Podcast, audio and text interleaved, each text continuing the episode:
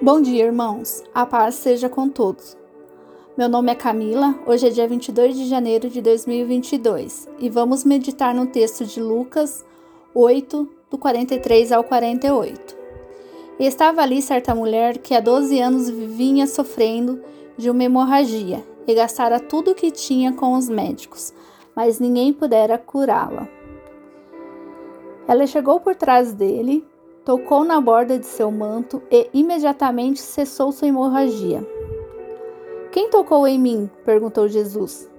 Como todos negassem, Pedro disse: Mestre, a multidão se aglomera e te comprime.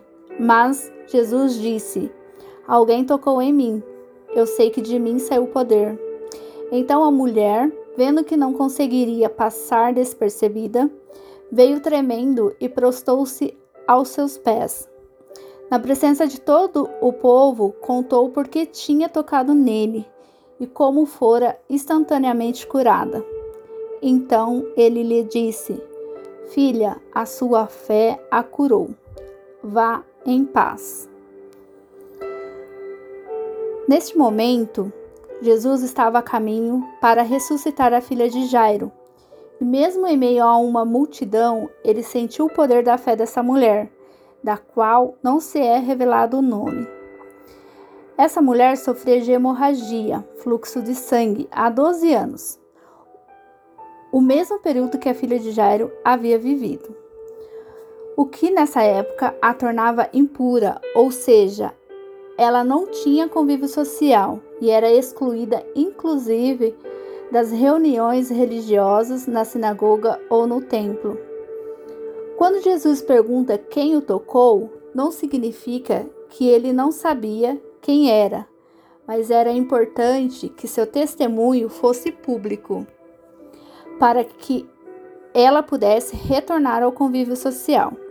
Jesus também ensina a multidão, pois na lei judaica, um homem que tocasse uma mulher menstruada tornava-se cerimonialmente impuro. O fato curioso é que essa mulher fora, foi a única que Jesus chamou de filha, um tratamento de ternura. Muitas vezes não entendemos o tempo de Deus e o porquê passamos por tantos processos dolorosos, mas também não entendemos que é necessário enfrentar a multidão para tocar Jesus. Essa mulher usou todos os seus recursos e, mesmo assim, não conseguiu a cura que tanto procurava. A medicina é extremamente necessária, porém devemos recorrer primeiramente a Deus, aos médicos dos médicos. E se hoje você se encontra em um momento difícil, seja, seja na área da saúde ou não, comece a enfrentar a multidão.